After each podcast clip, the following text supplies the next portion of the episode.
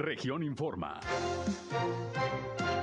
Entérese de los acontecimientos más importantes de la región Laguna con Sergio Painberg.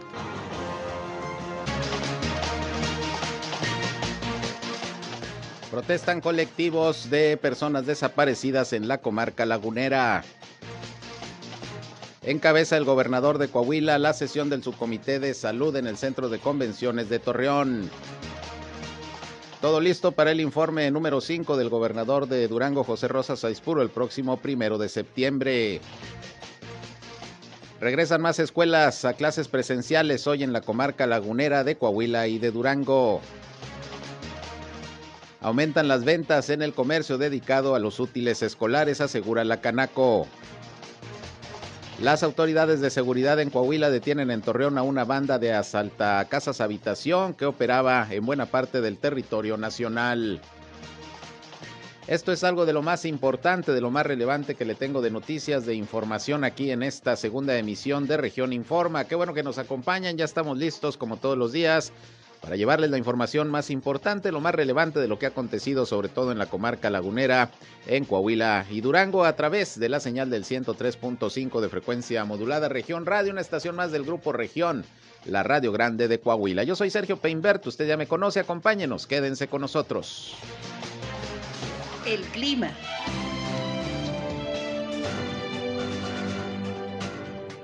Bueno, tuvimos una semana muy, muy, muy agradable con temperaturas eh, no tan calurosas, temperaturas de 34 grados centígrados, máximas de 20 a los 21 grados centígrados, como registrando y bueno, registramos alguna precipitación irregular, no tan, no, no tan generalizada en la comarca lagunera.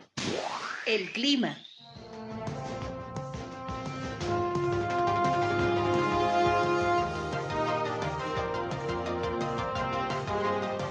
Bien, pues ahí está el reporte del Servicio Meteorológico de la Comisión Nacional del Agua. Se oyó hoy un poco por la mañana más la comunicación telefónica con José Abad Calderón, previsor del tiempo, pero creo que se, se entendió que ha bajado la temperatura, hay probabilidades de lluvia, está nublado en estos momentos en la comarca lagunera, en buena parte de la región, hay mucha nube y bueno, vamos a estar pendientes. Por lo pronto ya menos calor, ya menos calor sin duda aquí en la comarca lagunera. Gracias por acompañarnos, qué bueno que ya están con nosotros. Les reitero la invitación no solo a escucharnos, sino también a entrar en contacto con este espacio. Si tienen algún reporte, sobre todo hay algún problema en su comunidad, en su calle, en su colonia, en su ejido, desea la atención de alguna autoridad, pues ya saben que aquí estamos a sus órdenes para servir de enlace entre ustedes y las dependencias públicas para que los problemas de donde usted vive se puedan solucionar. Así que entren en contacto con nosotros, ya saben, nuestra línea telefónica 871-713-8867, 871 713-8867. Estamos uh, en WhatsApp, nos pueden llamar también como ustedes gusten. En redes sociales y medios digitales también estamos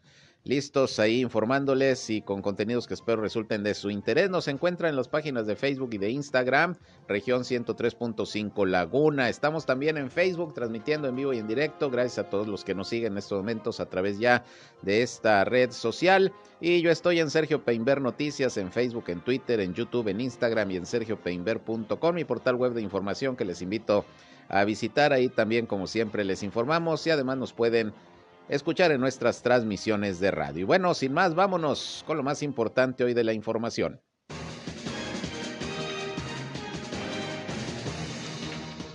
Bien, y como les decía al inicio de este espacio, hoy el gobierno del estado de Coahuila y la Fiscalía General del Estado dieron a conocer que fueron eh, detenidos los integrantes de una presunta banda de asaltantes que estaban siendo buscados en todo el país.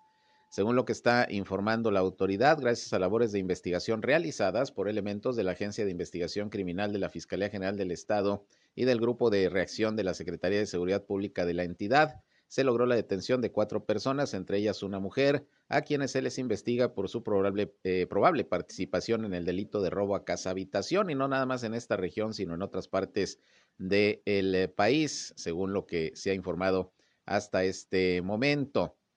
Fue la noche del pasado domingo, ayer, en el sector norte de Torreón, donde se efectuó el aseguramiento de estas personas luego de ser detectados en posesión de diversas dosis de droga, dos vehículos y cajas fuertes violentadas. Los detenidos se identificaron como Jonathan N., Omar N., Daniel, eh, Daniel N. y Edith Alejandra N., de 38, 30, 20 y 23 años de edad respectivamente. Ellos son originarios de las alcaldías de Azcapotzalco y Miguel Hidalgo de la Ciudad de México, así como también de Cuautitlán Izcalli en el Estado de México. Según el comunicado, derivado de las primeras diligencias, se establece que dichas personas podrían estar relacionadas con una célula delictiva dedicada al robo de viviendas en zonas residenciales aquí en la comarca lagunera. Entre algunos objetos asegurados se encuentra un vehículo marca BMW, cuyas características, eh, características coinciden con la unidad que ha sido vinculada a la comisión de diversos robos en residencias aquí en la región. La Fiscalía General del Estado informa que cuenta con al menos siete carpetas de investigación abiertas por hechos cometidos en las últimas semanas en el eh, sector sur y norte de la ciudad, principalmente robos a casa habitación. Y se puede establecer que en dichos eventos el modo de operar es similar y tienen concordancia con los registrados en otros estados del país. Sin embargo, finalmente es el estado de Coahuila donde pues se logra la detención, primero la detección y posteriormente la detención y captura de estos presuntos delincuentes. Se encuentran en detención preventiva y está el desarrollo de las investigaciones para deslindar responsabilidades. Hasta aquí el comunicado de la Fiscalía General de Coahuila, que trabajó en conjunto con la Secretaría de Seguridad del Estado para la detención de estas personas. Bueno, pues ya seguramente habrá más información. Por lo pronto ya está abierta la carpeta de investigación. Bien, en otros asuntos, pues el próximo jueves eh, primero de eh, septiembre va a rendir, eh, eh, no, es jueves 2, ¿no? Jueves 2 de septiembre, 30, 31, 1, 2 de septiembre, sí. El 2 de septiembre, el jueves, es el informe del gobernador de Durango, José Rosa Saizpuru, el número 5. Y hoy platiqué con Rosario Castro, ella es la coordinadora de gabinete del gobernador Rosa Saizpuru, quien, bueno, nos hizo un recuento de lo más importante que consideran sido los logros de gobierno en este último año y en los cinco años que van de la administración. Destacó sobre todo el tema de la educación, aprovechando que precisamente hoy inicia el ciclo escolar a nivel nacional y en particular en Durango. Eh, ya comenzaron clases presenciales en una buena cantidad de escuelas, en un momento le doy detalles. En Coahuila inició desde la semana pasada, el lunes 23 de agosto. Y bueno, pues eh, habló Rosario Castro, le decía Lagunera, exalcaldesa, usted recuerda de, de Lerdo, habló de algunos de los logros más importantes que dice ha tenido el gobierno de José Rosa Puro en el marco de este quinto año de actividades y del quinto informe. Vamos a escuchar parte de lo que nos dijo. Bueno, mira, yo creo que hay dos temas, hay muchos, ¿eh? pero hoy que es el regreso a clases, pues estamos hablando de una inversión muy grande en materia educativa. Hoy miles de alumnos, eh, padres de familia que están regresando a clases, Después de 17 meses eh, de espera por el tema de la pandemia, la parte muy importante es la inversión. Durango es uno de los estados que más invierte en educación. La laguna es testigo de los centros educativos a nivel básico, medio y superior.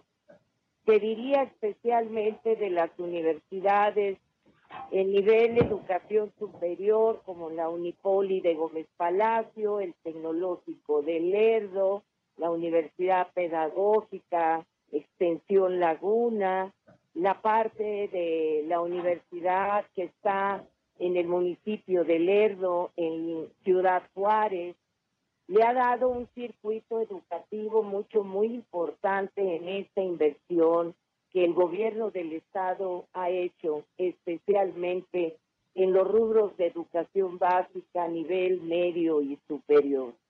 Más de 100 eh, centros educativos de telebachilleratos, la parte muy importante, la cobertura en materia de educación y secundaria, la parte de los telebachilleratos que nos permite dar opciones a los jóvenes para terminar sus estudios y el nivel que tiene la comarca lagunera en inversiones de empleo.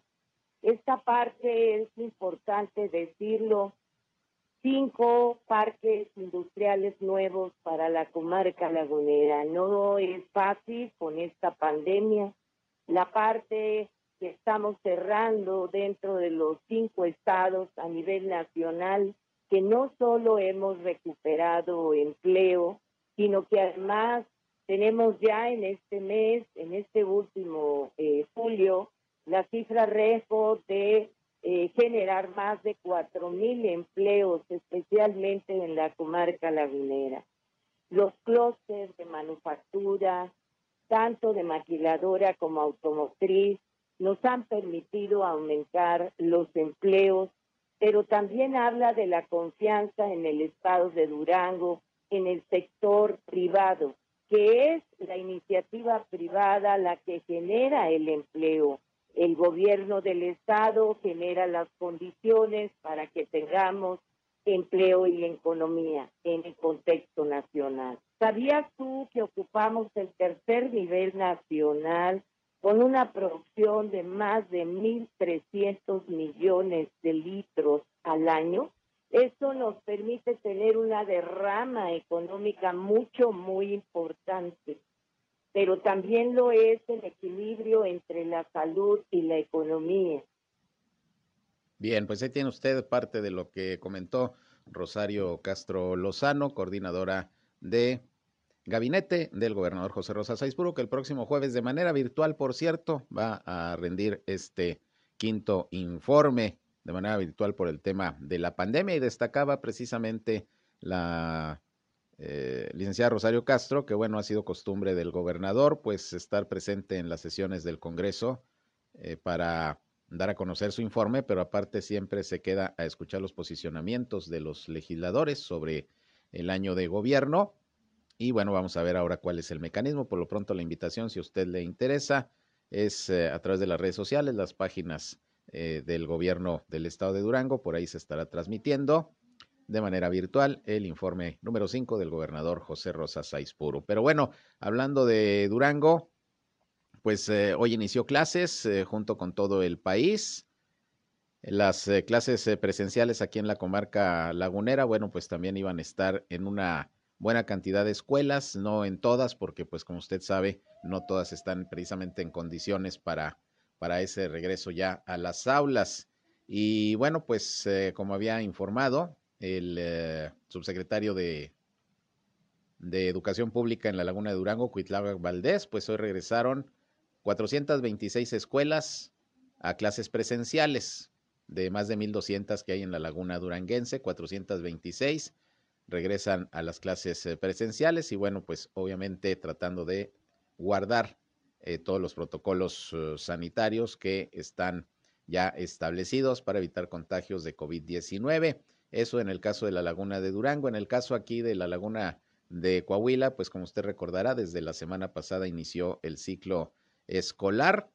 191 eh, escuelas en todo el estado arrancaron clases presenciales de más de 400 que lo iban a hacer en los siguientes días. De la laguna eran 52 escuelas, sin embargo, pues hoy 100 escuelas más ya se sumaron aquí en la Laguna de Coahuila a las clases presenciales, ahora que ya de manera formal en todo el país inicia el ciclo escolar, más de 100 escuelas son las que ya están eh, con clases presenciales, estamos hablando de 152 que están atendiendo a 32.337 alumnos, según lo que nos ha informado eh, Florentería, la titular de servicios educativos en la comarca lagunera de Coahuila. Así que se suman 100 escuelas más de la Laguna de Coahuila a las clases presenciales y son 426 en la Laguna de Durango las que inician ya con este sistema presencial de educación básica, pública y privada del otro lado del NASAS. Y hablando de las clases, pues eh, fíjese que resulta que ha habido un incremento en las ventas del sector comercio, sobre todo aquellos que se dedican a la venta de uniformes, de papelería, de útiles escolares. Y mi compañero Víctor Barrón platicó precisamente con el presidente de la Cámara de Comercio de Torreón, Mariano Serna, y dice que sí, se está notando un incremento ya en las ventas de manera importante, sobre todo ahora que muchos papás pues ya se empiezan a convencer de que sí hay que regresar a las aulas a sus hijos con todos los cuidados debidos. Vamos a escuchar lo que dijo el presidente de Canaco Torreón, Mariano Serna. En la serie de regreso a clases, eh, todavía la gente tenía mucha incertidumbre si íbamos o no a regresar eh, efectivamente acá. Entonces, no hubo la afluencia que nosotros esperábamos, no hubo la afluencia que nosotros esperábamos de, compradores para los útiles escolares. Sin embargo, ya que vieron que sí se inició el proceso de, reintegración de los niños y niñas a las escuelas, entonces ya hemos tenido o ha mejorado nuestra venta. Entonces, en estas tres semanas que llevamos de, entre lo que empezamos la feria de regreso a clases, luego que entraron a clases, el primer grupo que fue de, de escuelas privadas y luego ya las públicas, pues sí ya estimamos una venta más o menos como de 30 millones de pesos. Ahora, en estas próximas esperamos alcanzar hasta 150, 200 millones de pesos de material, únicamente de materiales, ¿eh? por el regreso a clase. O sea, los, padres, los papás están con incertidumbre. Ya que vieron la forma en que el gobierno del Estado estructuró el regreso a clases de los niños con todas las medidas de seguridad que se tienen en la escuela y que se dieron cuenta que eran ambientes totalmente controlados, entonces los papás tuvieron más confianza y mandaron a sus hijos a las escuelas. Bien, pues ahí tiene usted, ya empiezan los papás a llevar a sus hijos a la escuela, donde ya hay clases presenciales, y esto se ha reflejado, como dice el presidente de la Cámara de Comercio de Torreón, en un incremento en las ventas en este sector comercial. La venta de útiles se ha incrementado, de uniformes, en fin, pues todo lo necesario para el regreso a clases. Que por cierto, por ahí hubo un pronunciamiento de la presidenta de la Unión de Padres de Familia, eh, a nivel nacional aquí en la comarca lagunera Guadalupe Caro, quien dice que pues ojalá que tenga un poquito de más conciencia la autoridad educativa porque dentro de la reglamentación para este regreso a clases presenciales pues se ponen muy estrictos con el tema del cubrebocas, piden cierta eh, calidad de cubrebocas, eh, que dice pues para muchas personas quizás sería un poco complicado estarlo cambiando y comprando los cubrebocas para sus hijos de manera constante. Vamos a escuchar lo que dijo Guadalupe Caro Angulo. Repito, eh, ella es representante de la Unión de Padres de Familia a nivel nacional, en el caso aquí de la comarca Laguna, es la que nos representa aquí en esta región y en Coahuila. Escuchemos. Aquí lo único es, como le comentaba, la incapacidad de muchos padres de familia de estar comprando cubrebocas porque ahí se pide que se lleve uno diario y uno de repuesto. Entonces los padres de familia no van a tener la capacidad de estar comprando tantos cubrebocas. Ahora que se hagan en casa, pues sí es una opción, pero tampoco tiene mucha seguridad, ¿verdad? Nos han dicho los especialistas que se tiene que tener un filtro y ese filtro se tiene que comprar lo cual tampoco los padres de familia pueden estar comprando. Pues sí, yo creo que la cuestión federal no deberían pues de prohibir este cubrebocas N95. Al principio se decía que no se usara porque solamente era para el personal médico y había muy pocos. Actualmente ya la producción de cubrebocas ya ha aumentado y podemos acceder a este cubrebocas N95 y la, la Organización Mundial de la Salud ha dicho que es el cubrebocas más seguro. Entonces, no prohibir que se pueda llevar este cubrebocas a la escuela y pues los demás niños que no tengan acceso a este cubrebocas pues que utilicen el, que sea que esté a su alcance como le digo y pues ahí los padres de familia y los maestros pues la sana distancia verdad eso es lo que se tiene que hacer. Bien, pues ahí tiene usted lo que dice Guadalupe Caro de la Unión de Padres de Familia con el tema del regreso a clases y el uso del cubrebocas. Pues eh, poco a poco se tendrán que ir eh, estableciendo pues normas quizá un tanto más flexibles para que los papás pues puedan cumplir con todo lo necesario para que sus hijos sigan en las aulas. Por lo pronto ahí está este posicionamiento de este organismo de padres de familia. Vamos a ir a un corte, una pausa y regreso cuando son ya las 13 horas, la una con 22 minutos.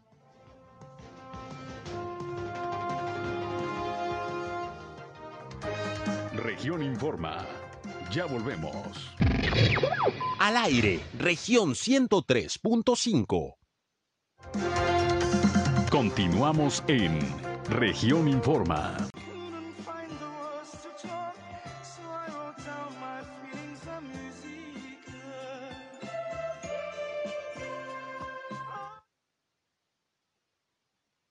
Bien, regresamos aquí a Región Informa. Continuamos con más información y recuerden nuestra línea telefónica 871-713-8867. Y bueno, pues eh, en más eh, información, fíjese que hoy eh, hay información sobre el tema de los desaparecidos aquí en la comarca lagunera de Coahuila.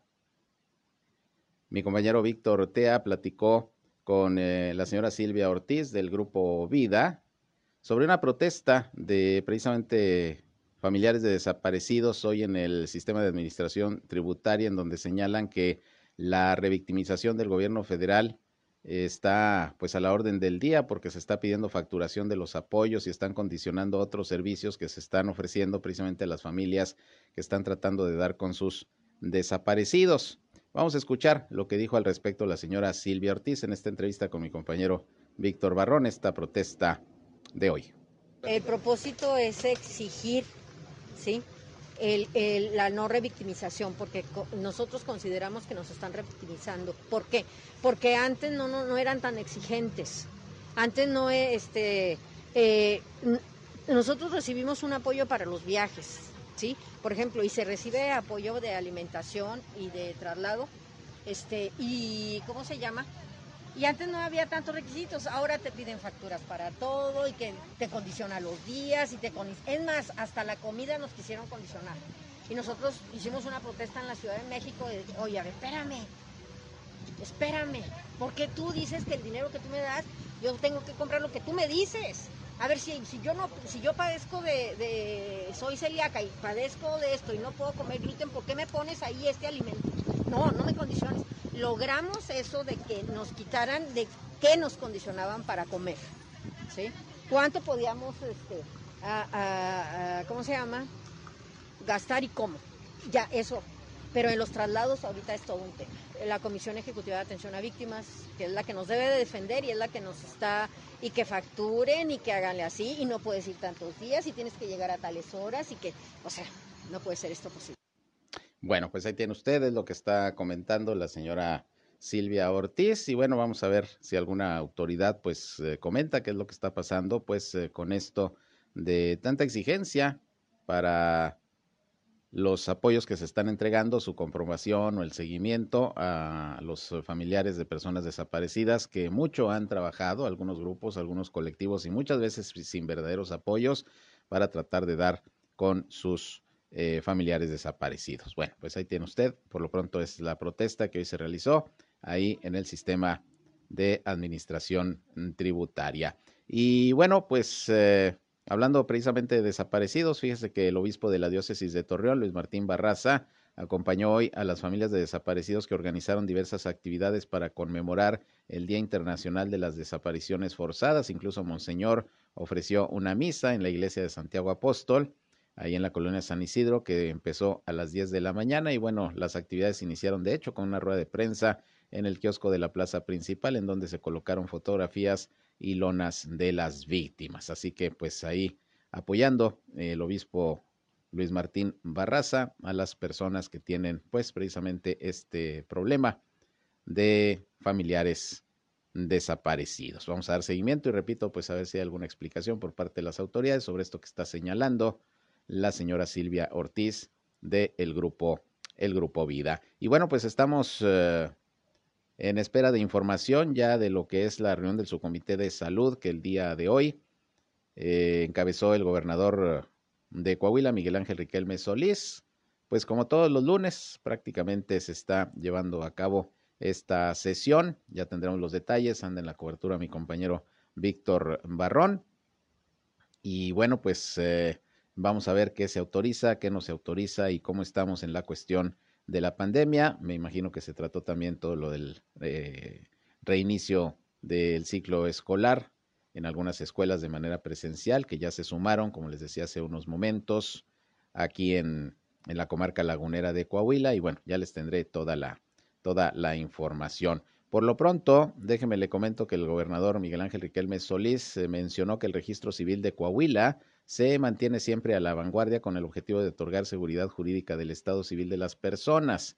Comentó que con el fin de brindar un servicio de calidad a la ciudadanía, el gobierno de Coahuila continúa fortaleciendo el registro civil, que por cierto la semana pasada tuvimos una entrevista ahí con su titular, Dora de la Garza, y bueno, durante esta administración, dice el gobernador, y sobre todo durante la contingencia sanitaria por el COVID-19, se han incorporado herramientas y tecnología de vanguardia acordes a las necesidades actuales en materia registral, consolidándolo como uno de los mejores a nivel nacional, destacó el mandatario. Apuntó que a través de la permanente presencia del registro civil en brigadas sociales, campañas de aclaraciones, servicios en línea, ventanillas, cajeros del registro civil, módulos instalados en municipios y centros hospitalarios, pues se han brindado eh, los servicios de expedición de copias certificadas de actos registrales a cerca de 1.142.000 personas en el estado y 65.440 en otras entidades. Dijo que durante la contingencia sanitaria se implementaron servicios en línea de aclaraciones, también eh, CURP, inexistencias y constancias del estado civil de las personas, así como actas en línea. Y bueno, pues la invitación que hace el registro civil es eh, a todos aquellos que tienen a sus bebés, pues que los registren eh, lo más rápido posible. De hecho, la semana pasada que platicamos con la directora del registro civil les decía, es porque inició una campaña a través de los DIF municipales para que las personas que tengan menores mayores de dos meses todavía sin registrar, pues lo puedan hacer eh, de manera muy fácil, rápida incluso gratuita para cumplir con este trámite. Entonces, pues ahí está parte de lo que el gobernador señala que se está haciendo a través del registro civil en el estado, en el estado de Coahuila. Y bien, por otra parte, déjeme le comento que el próximo 4 de septiembre va a iniciar vacunación, segunda dosis para los uh, adultos de 30 a 39 años en Gómez Palacio. Repito, del 4 al 6 de septiembre en Gómez Palacio, aplicación de segunda dosis para los de 30 a 39.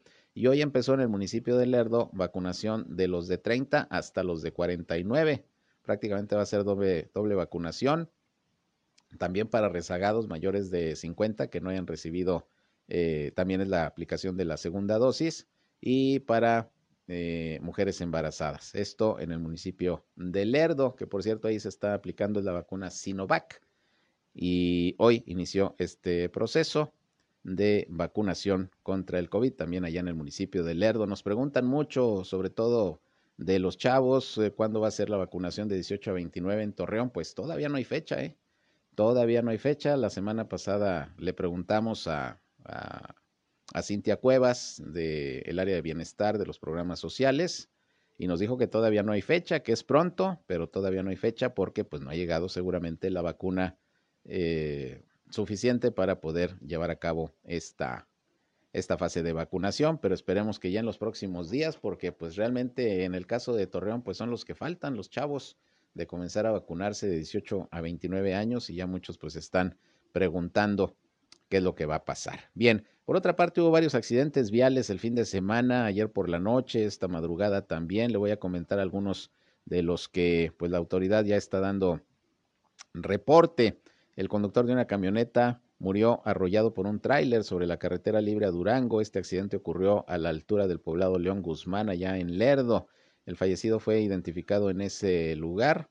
Se llamaba Antonio, de 59 años, con domicilio en Lerdo, en la localidad de Monterreycillo, y según los primeros peritajes, el accidente ocurrió ayer casi a las 11 de la noche, cuando el ahora fallecido circulaba por la carretera libre que conduce de Lerdo a Cuencamé a bordo de su camioneta y al llegar a la altura del poblado León Guzmán se orilló para después descender de la unidad, dirigirse a una tienda de autoservicio y al estar cruzando la carretera, fíjese usted, lo arrolló el operador de un tráiler de nombre Raúl Daniel de 61 años de edad que tras el accidente huyó del lugar, pero pues ya se están haciendo las investigaciones para tratar de dar con el responsable. Lamentable este atropellamiento y el fallecimiento de esta, de esta persona. Fíjese, se bajó a comprar algo y lo atropelló el tráiler.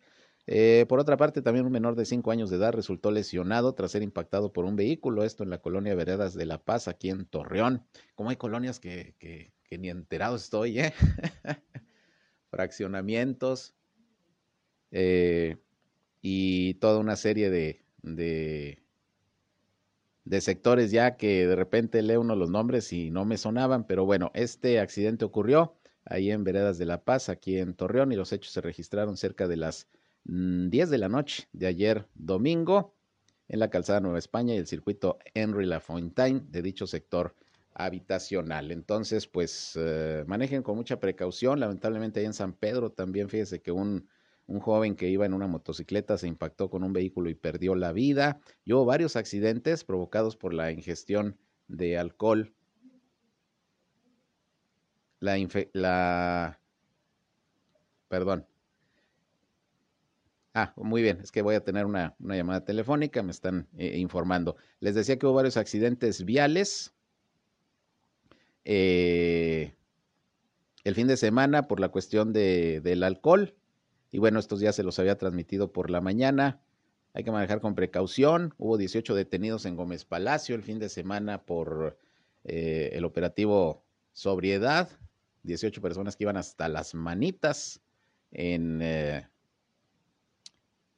manejando y bueno, pues ese es el resultado de los operativos anti-alcohol en Gómez Palacio, que como usted sabe, el operativo alcoholímetro se suspendió por la pandemia otra vez aquí en la ciudad de Torreón. Y bueno, pues ahí vamos, vamos a estar eh, muy pendientes de lo que ocurra.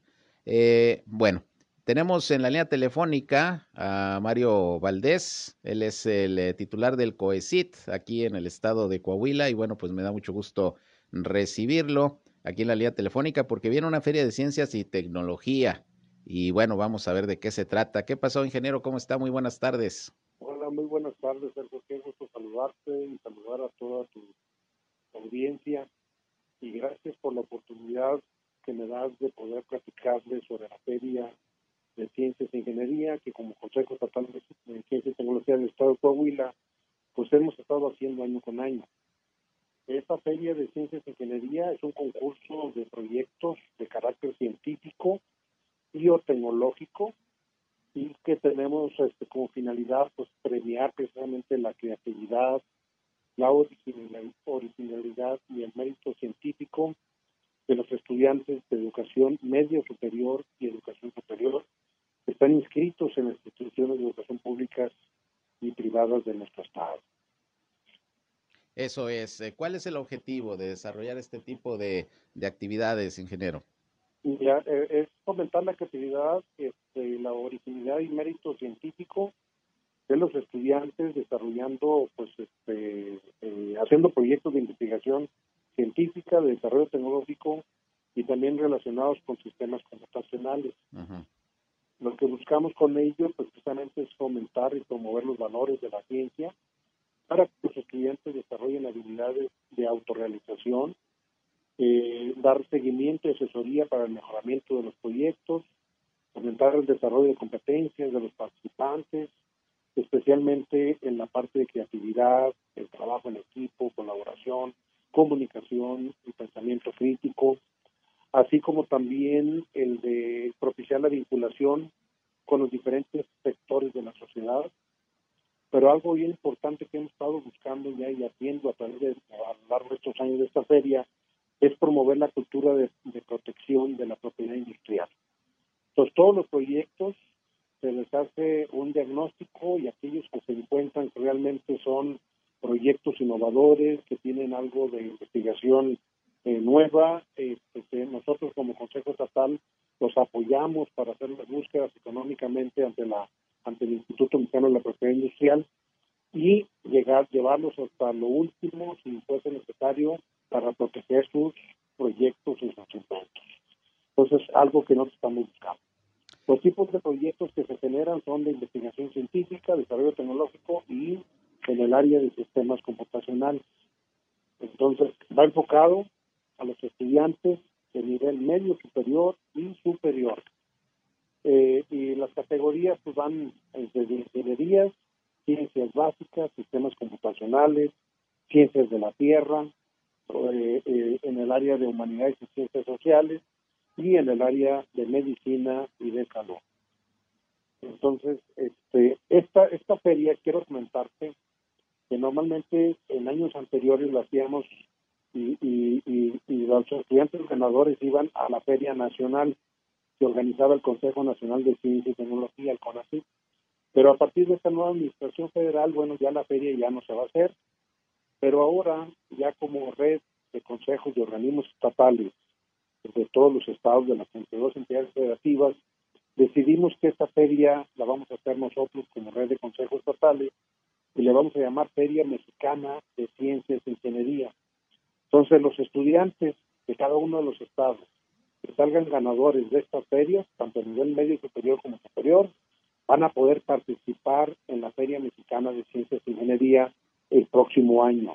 estamos considerando más o menos a partir de febrero, marzo del siguiente año hacer la feria, y Coahuila va a ser la sede de esa feria mexicana de ciencias y ingeniería.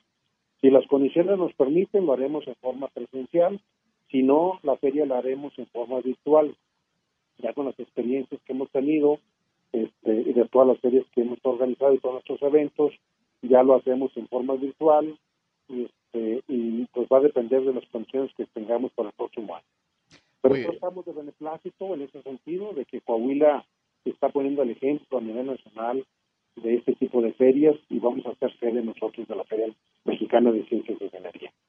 Muy bien, pues enhorabuena por eh, estas actividades que sigue organizando el Consejo Estatal de Ciencia y Tecnología e impulsando pues el desarrollo tecnológico y sobre todo la enseñanza y aprendizaje de la ciencia entre los niños, los jóvenes de todo el estado de Coahuila. ¿Cómo va a cerrar el año? Pues ya en general el COECIT, eh, ingeniero. Mira, traemos muchas actividades, este, eh, lógicamente que nos cambió la forma de trabajo con la pandemia. Claro. Y todas nuestras actividades, la mayor parte de ellas son, en forma virtual, pero nos ha permitido precisamente ser innovadores y hemos creado plataformas, hemos creado este, videos este, de ciencia y tecnología para hacer llegar a los niños de todos los estados, de todo el estado, perdón, y de todos los municipios, pues la información que realmente estamos nosotros trabajando. Eh, traemos desde, desde los videos científicos, traemos, acabamos de pasar hace, hace unos meses la, el primer concurso de dibujo, donde participaron niños de primaria y secundaria, tenemos ya la feria de creatividad que también ya, ya, premiamos, ahora estamos con la feria de ingeniería, ciencias y ingenierías, estamos también con lo de los eh, trailers y las unidades móviles de ciencia y tecnología, haciendo videos para poderlos llevar este, a, todos los municipios vía, vía, vía internet. Y bueno, pues traemos actividades aparte de que el Centro de Cultura Científica que se está construyendo en la ciudad de Saltillo, pues esperemos que para el mes de septiembre ya el gobernador lo esté inaugurando y de ahí tendremos pues algunas otras actividades más que vamos a estar relacionadas Principalmente eh, empezaremos con las actividades relacionadas con, la parte de, medio ambiente, el cuidado del agua, del aire, del suelo, la, biodiversidad. Son los proyectos que vamos a hacer, porque realmente el Centro de Cultura Científica va a estar dentro del bosque urbano de ahí del municipio de muy bien, pues enhorabuena, ingeniero. Seguimos atentos a las actividades, sobre todo esta feria, de lo cual usted nos está dando toda la información que esperamos haya muy buena participación eh, en esta actividad. ¿Algo que quiera agregar?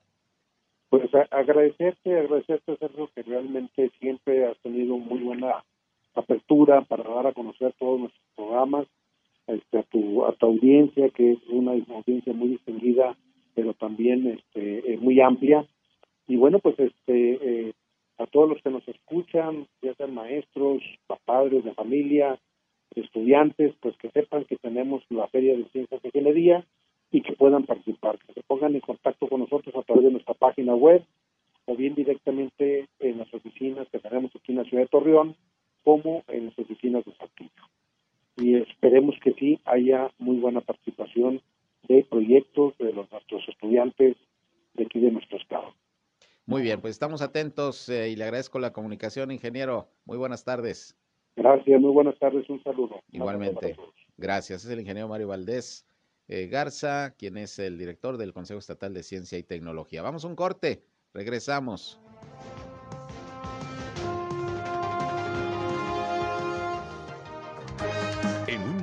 Regresamos a Región Informa. Somos Región Radio 103.5. Regresamos a Región Informa.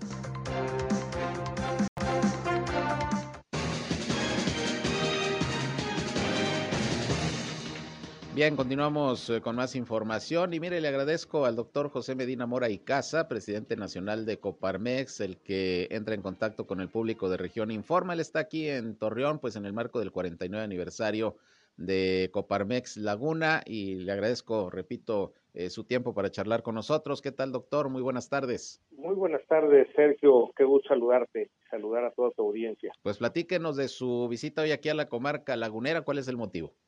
Sí, bueno, con mucho honor acompaño al Consejo Directivo del Centro Empresarial de Coparmex Laguna en su 49 aniversario, es decir, 49 años trabajando por el bien común y desde luego celebramos eh, cada año, cada acción que hace cada uno de los centros empresariales.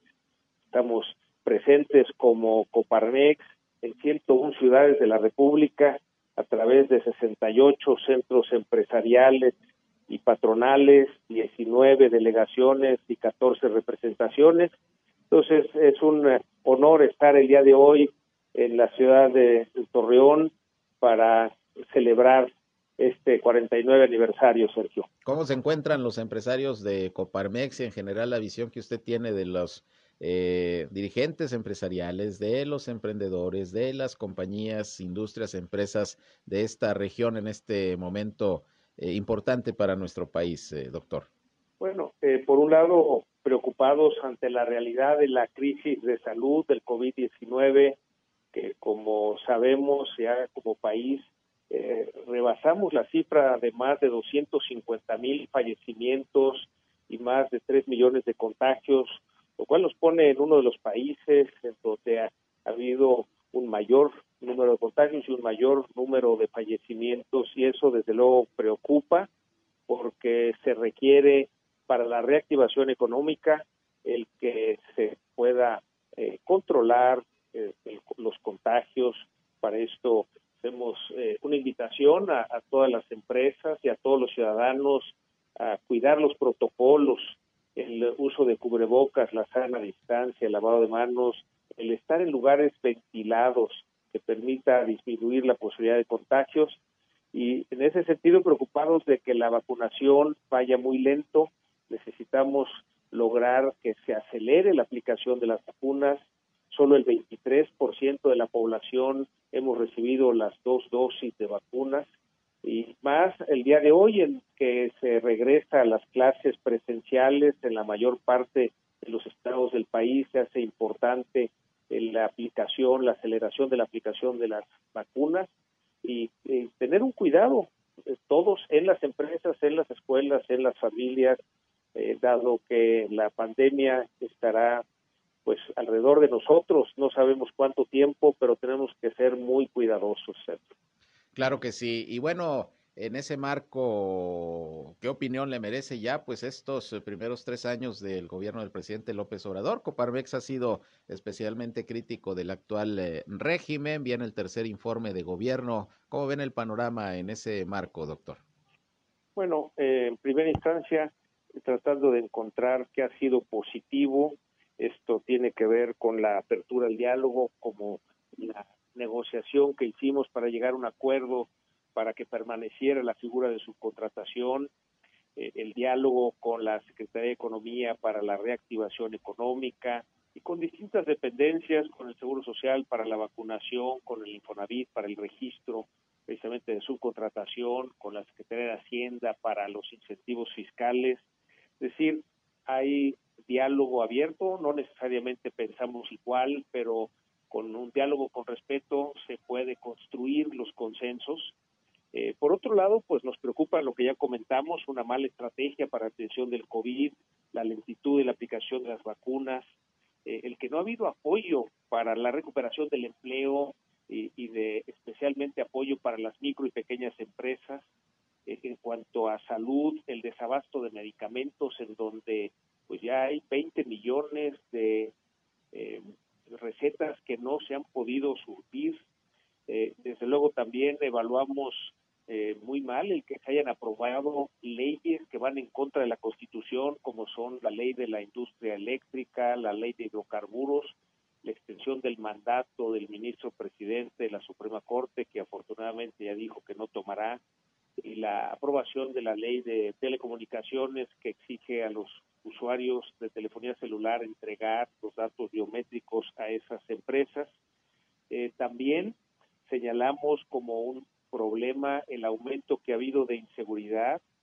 Eh, conocemos el sistema de mando especial que tienen ustedes en, la laguna, que es una práctica que debe de eh, llevarse a otras regiones del país, en donde vemos una coordinación entre el ejército, la Guardia Nacional, la Policía Estatal, las policías metropolitanas, la Policía Municipal. Es algo de lo que se requiere, una coordinación de todas las fuerzas de seguridad para que los mexicanos podamos transitar en paz.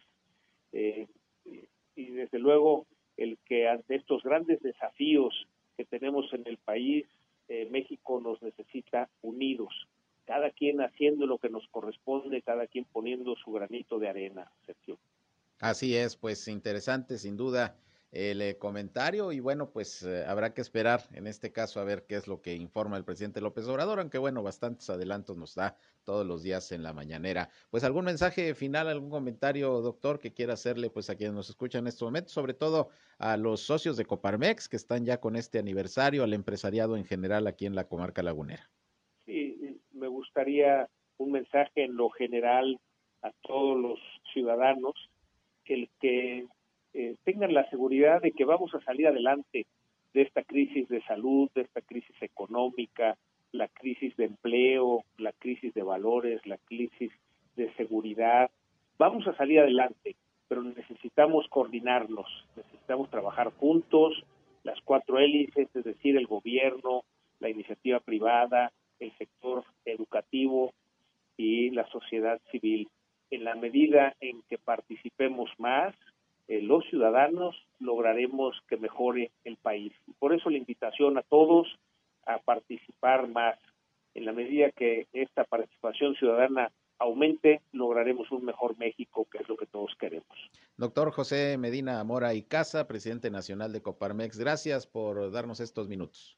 Con mucho gusto, muchas gracias Sergio, un saludo para ti y para toda tu, audiencia. Igualmente, muchas gracias, buenas tardes. Buenas tardes. Y en el presidente nacional de Coparmex, interesantes sus comentarios y bueno, destaco que Coparmex ha sido eh, especialmente crítico al actual gobierno del presidente López Obrador y bueno, enhorabuena y felicidades a los integrantes de este organismo empresarial, en el caso aquí de, de la comarca lagunera, están llegando al 49 aniversario de Coparmex Laguna o Centro Empresarial de la Laguna, como también se le conoce. Bien, pues prácticamente con esto nos vamos, llegamos al final de esta emisión de Región Informa. Les agradezco su atención y ya saben que en punto de las 19 horas estoy con ustedes nuevamente en nuestra tercera emisión, ya con el resumen informativo del día, el más completo de la radio en la comarca lagunera, para que nos acompañen aquí en el 103.5 de frecuencia modulada Región Radio una estación más del Grupo Región, la Radio Grande de Coahuila, que por cierto ya estamos unos días de cumplir nuestro primer aniversario. Gracias por su preferencia, gracias por estar con nosotros aquí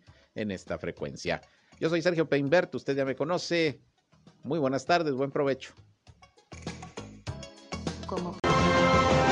Esto fue Región Informa.